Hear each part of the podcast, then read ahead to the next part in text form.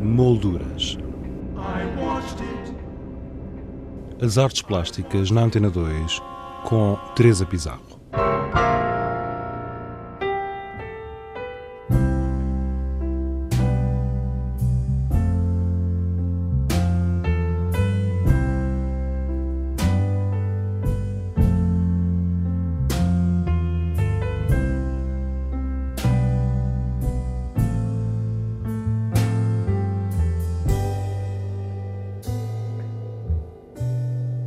O Besarte e Finança apresenta no seu espaço em Lisboa Usura de Paulo Nosolino.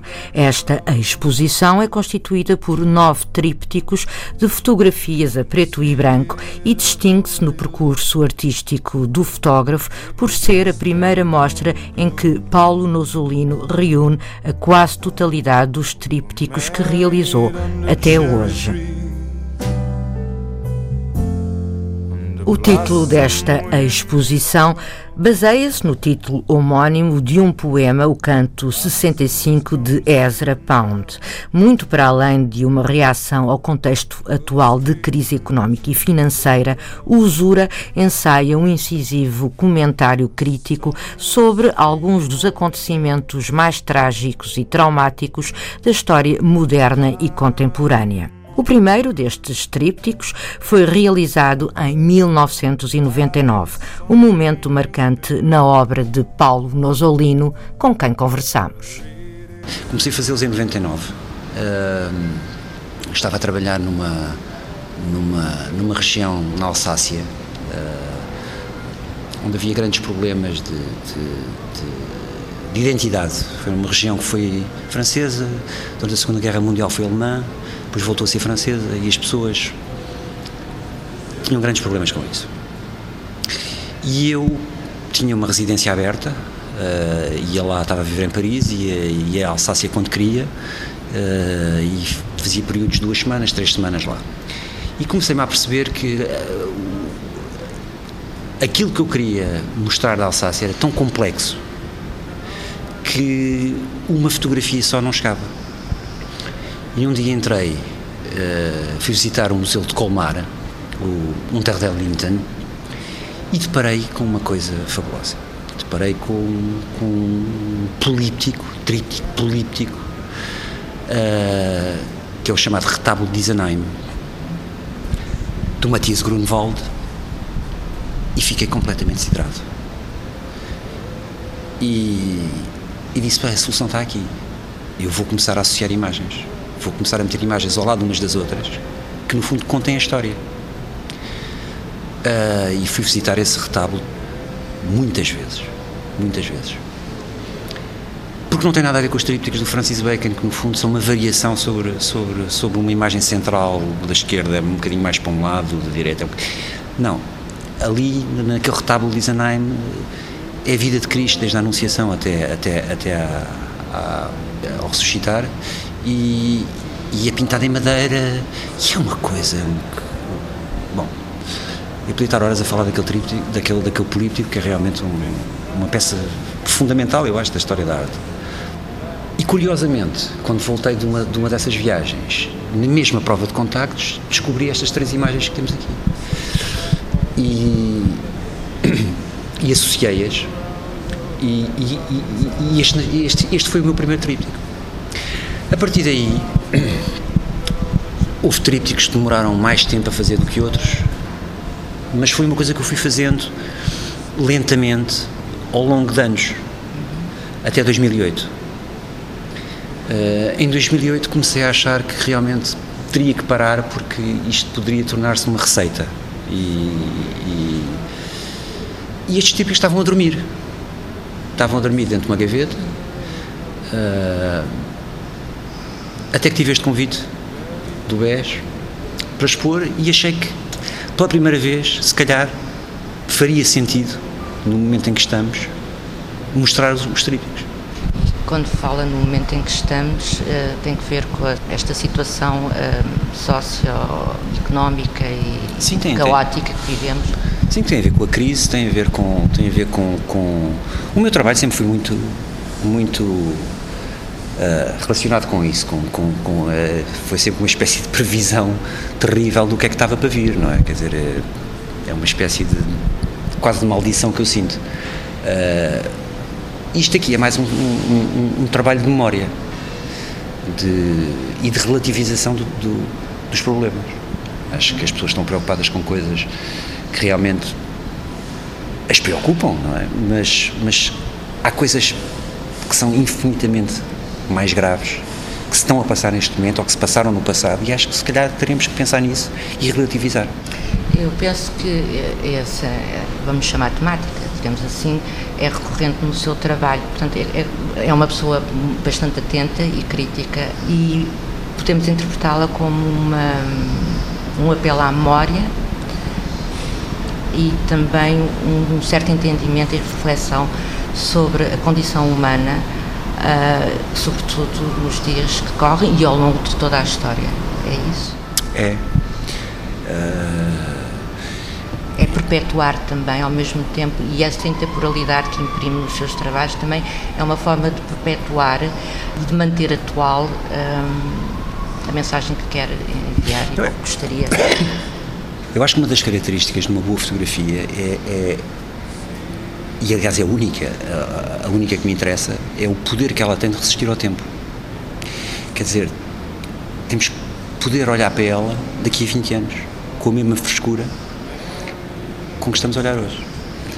Para isso é preciso que ela tenha uma força brutal e que tenha uma intemporalidade não pode ser datada, não pode, não pode estar a sofrer influências de modas. Uh, tem que ser algo de, de, de clássico.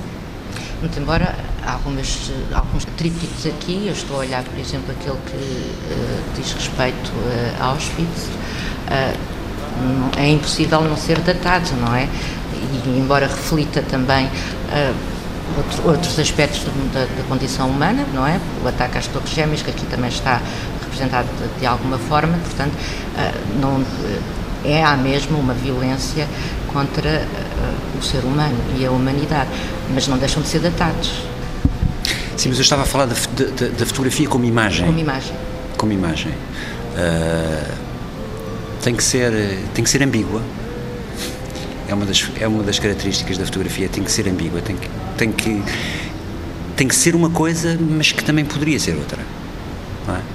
Uh, porque essa parte de mistério da imagem é o que nos retém a nossa atenção de maneira que as coisas podem estar datadas por, por, por, por acontecimentos, por acontecimentos uh, mas a imagem tem que possuir em, em si própria uma, uma, uma, intemporalidade. Uma coisa que eu, que eu reparo, e, e não sei se, se vai gostar daquilo que eu vou dizer, mas um, o, seu trabalho fala muito sobre solidão, dor, guerra, abandono enfim, tudo sentimentos e cargas muito negativas. Há pouco, quando estava a ver um, aquela vitrine onde estão um, colocados os livros, uh, chamou-me a atenção daquela exposição, do catálogo da exposição do Far Cry, uma exposição que eu não vi, em Serralves, e a página que estava aberta, curiosamente, foi a única fotografia que eu vi onde existia um certo afeto humano. E, e eu gostava de saber porque a ausência, porque a par da dor e de todos esses sentimentos assim, mais negativos, também existe amor, também existe afeto. E eles são muito pouco representados, excetuando nessa fotografia, não sei, eu não conheço o catálogo, mas chamou-me a atenção essa fotografia. Eu acho que a felicidade não é para ser fotografada, é para ser vivida. Eu acho que só devemos registar aquilo que verdadeiramente dói, aquilo que nos choca, aquilo que nos interpela. Porque as boas coisas temos que as viver e temos que pôr a máquina de lado. É? É. Aquela fotografia de que gosta muito está inserida num painel de quatro e é, e é uma fotografia que, que, que eu fiz de um casal misto. Uh, ele é branco, uh, ela é, é negra, e sofre em Mulhouse, onde foi tirada, agressões verbais na rua todos os dias. E eu pedi-lhes se podia tirar o retrato deles e, e porque queria precisamente incluir na exposição essa coisa que eles odeiam tanto, não é? Que o branco se mistura com o preto. E isso está inserido num painel que também contém uma lavandaria, daquela está aberta sete dias sobre sete, um menu num hotel, num restaurante, uma cantina, e um ecrã de televisão cheio de grão, e chamei-lhe rotina. E a vida das pessoas é isso. É, é uma rotina. Os afetos são uma rotina. Não, há, há, há ternura naquela fotografia. Há. Mas depois há a dura realidade à volta. Que é tem que se lavar a roupa todas as semanas e não temos dinheiro para uma máquina de lavar. E temos que ir à lavandaria. E temos que comer no, na cantina do, da fábrica porque é mais barato. E a noite acaba invariavelmente com a televisão, mesmo depois dos afetos. Talvez não, mas aquela imagem está cercada de três que são, que são realidade. E eu acho que a realidade, se olharmos friamente para ela, é terrível. Eu sou muito desencantada. Não, não, não. Eu sou, eu sou, eu sou um, um pessimista bem informado. Usura é o título desta exposição, mas também é o título de um dos cantos de, do livro de cantos do Ezra Pound.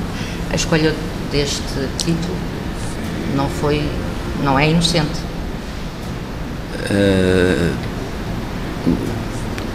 inocente presume que haja culpabilidade. Não, inocente no sentido que há, há um reforço de uma mensagem que quer uh, passar para além de, da fotografia em si. Sim. Não, é um dos cantos que eu mais gosto do Weather Pound. Porque é um canto que fala da paixão e que fala, e que, fala de, que, de que a arte não é feita para vender, é, é, é é feita por outras razões.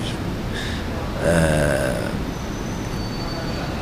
e como, como, como palavra também tem outra significação, de usura, de, de usado, de, de, de, estarmos cansados, de estarmos usados. Uh, Pareceu-me ser um título bom. E o Paulo está cansado? Há dias. Sente-se usado? Bastante.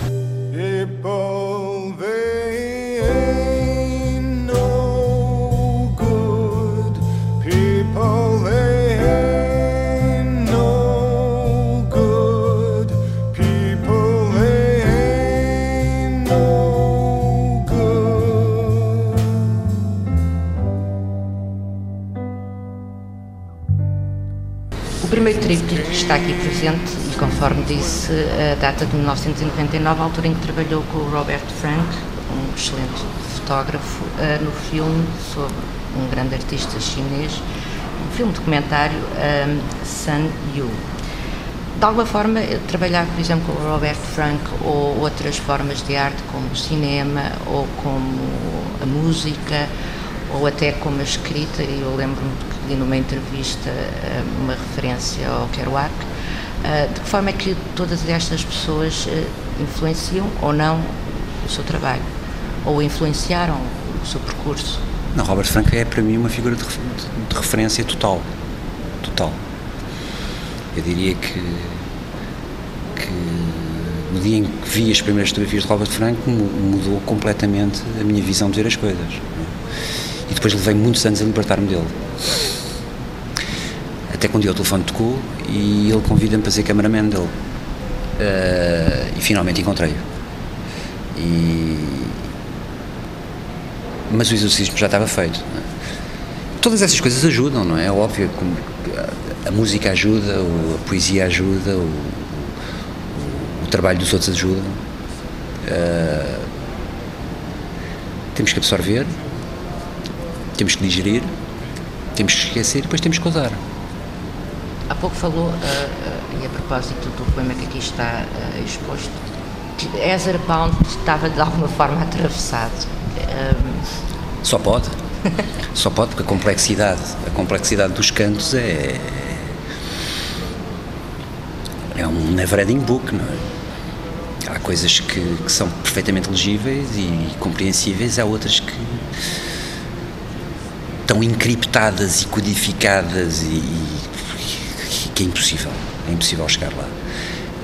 É, é provavelmente uma das peças mais fascinantes de, de, da literatura universal. Um, ainda em relação a esta exposição e, e por exemplo, continuo a olhar porque aquilo que está à minha frente estas fotografias uh, alusivas ao, ao Holocausto. Há pouco o Paulo dizia na conferência de imprensa teve que ir ao lugar. E isso marcou também e também de alguma forma, uh, tal como os cantos ou, ou, a sua relação com o Roberto Franco, mudou também a sua maneira de ver e de estar na vida também. Eu, eu, eu, eu trabalhei durante 12 anos em países árabes, fiz um livro chamado Penumbra. E, e, quando estava a acabar esse livro, uh, quando estava a acabar uh, uma das últimas viagens, aliás, uh, aliás antes da última viagem que fiz, que foi ao Iémen, comecei a trabalhar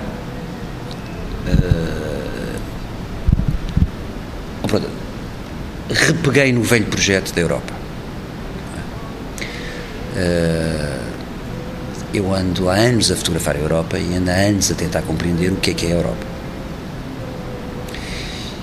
E uma encomenda do, do, do Centro Pompidou mandou-me à Polónia. E eu estava muito perto de Auschwitz e resolvi lá ir. E realmente ali, naquele lugar, compreendi que era ali o centro da Europa. Era a ferida que era o centro da Europa. E que eu nunca iria compreender a Europa se não compreendesse Auschwitz. Auschwitz é uma aberração. Foi uma aberração. Foi um. Foi um.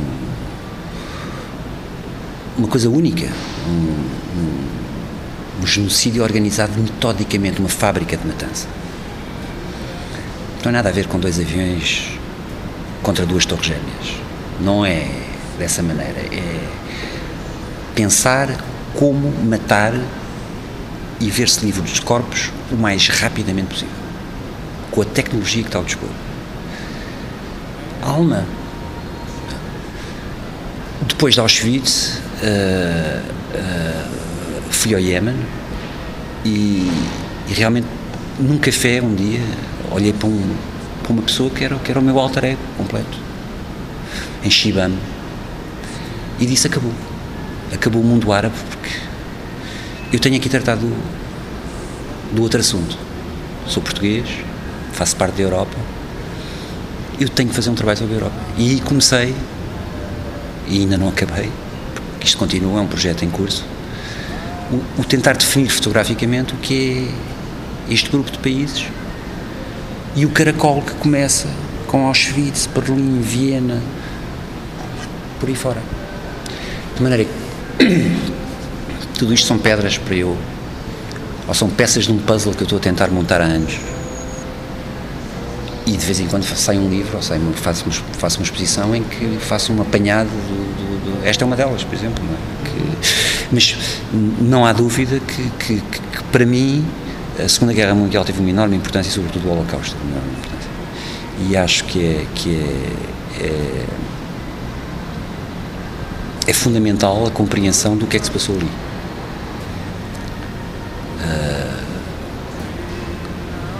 Como a Guerra Civil Espanhola também foi muito importante. Uh, mas Auschwitz é mesmo. É uma violência. É. É, é a violência levada ao extremo. Ao extremo. Ao extremo.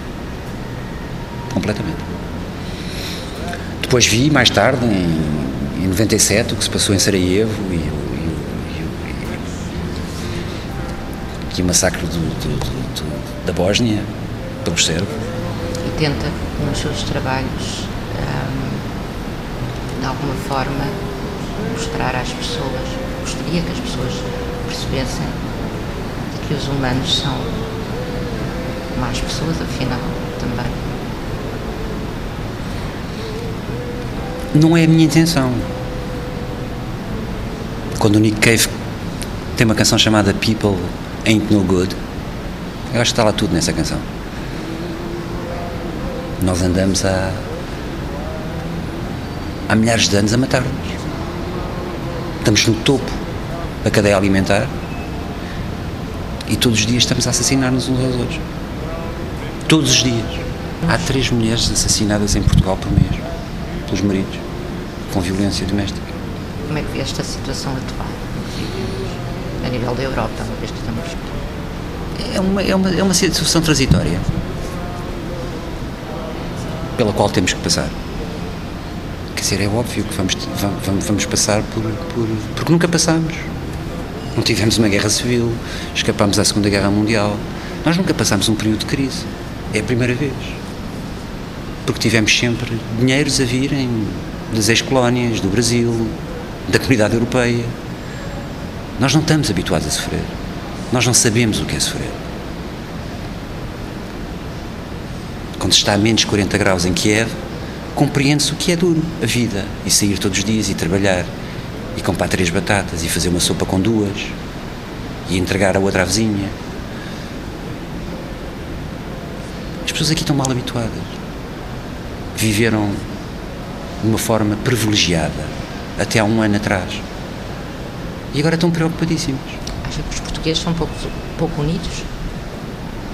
Eu não sei se é uma questão de união ou não. Acho, acho, acho, que. Acho, não, acho que é um povo profundamente individualista. Um povo que não sabe trabalhar em equipa, um povo que. que, que um povo de gente invejosa. Uh, uh, pouco trabalhadora, mas isso é o nosso lado mediterrâneo e não podemos, não podemos escapar a ele. É? uh, temos um lado farniente é que, que, nós não somos capazes de produzir como os alemães, não, não temos clima para isso. Uh, nem devemos querer ser isso. Uh, mas que não estamos habituados a sofrer, não estamos. Mas não é nada comparado com outros sofrimentos. Estamos mal habituados. Muito mal habituados. Acho que falámos imenso sobre Auschwitz e esquecer e, e, e, tal, e talvez uh, não tenhamos falado no, no, no, no mundo árabe que, que e no que se está a passar agora, por exemplo, em Alep, uhum. Na Síria. E, e, tudo isto faz parte do mesmo ciclo infernal, não é? De, de lucrar com, de fazer dinheiro. Eu acho que não há governos, há economias. Estamos a ser governados por dinheiro, não estamos a ser governados por ideologias. Já não há direita, não há esquerda. Há carteiras cheias ou carteiras vazias. E em África também. É, a África também. Mas a África é um continente que eu não. não, não acho que temos. Eu tenho, tenho. Quer dizer, o meu tempo de vida e o meu tempo de, de fotografia uh, não me dá para abarcar todos, todas as problemáticas. Não é? Acho que a África é um. É um seria, seria, na ordem natural das coisas, uh, uma vez que eu tivesse terminado este trabalho sobre a Europa, seria onde eu teria que ir a seguir. Porque, no fundo, o que se passou em Auschwitz uh, é uma continuação da, da, da colonização. no fundo, o Congo, uh, e aí voltamos, quer dizer, deixamos Primo Levi para passar a Conrad e ao coração das, das trevas. Não é? Porque é aí que tudo começa. É? é aí que tudo começa no, no, no, no massacre, no, no, tirarem a borracha das árvores para as, para as criancinhas andarem de bicicleta na Bélgica. Para fazerem pneus para as bicicletas. De maneira que o nazismo não é mais do que uma continuação do colonialismo. E eu não tenho tempo, não, não, não vou ter tempo para, para abarcar esse problema do, da, da colonização do colonialismo, que no fundo acho que, que, que é a causa, no fundo. Estou, estou a ver aqui o nazismo é uma, é uma, é uma consequência de, está para trás. Do que está para trás. É um homem revoltado? Sou. Como não poderia ser?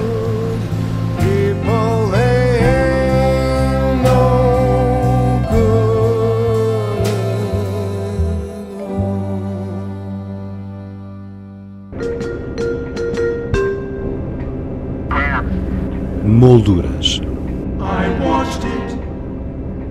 As artes plásticas na Antena 2 com Teresa Pizarro.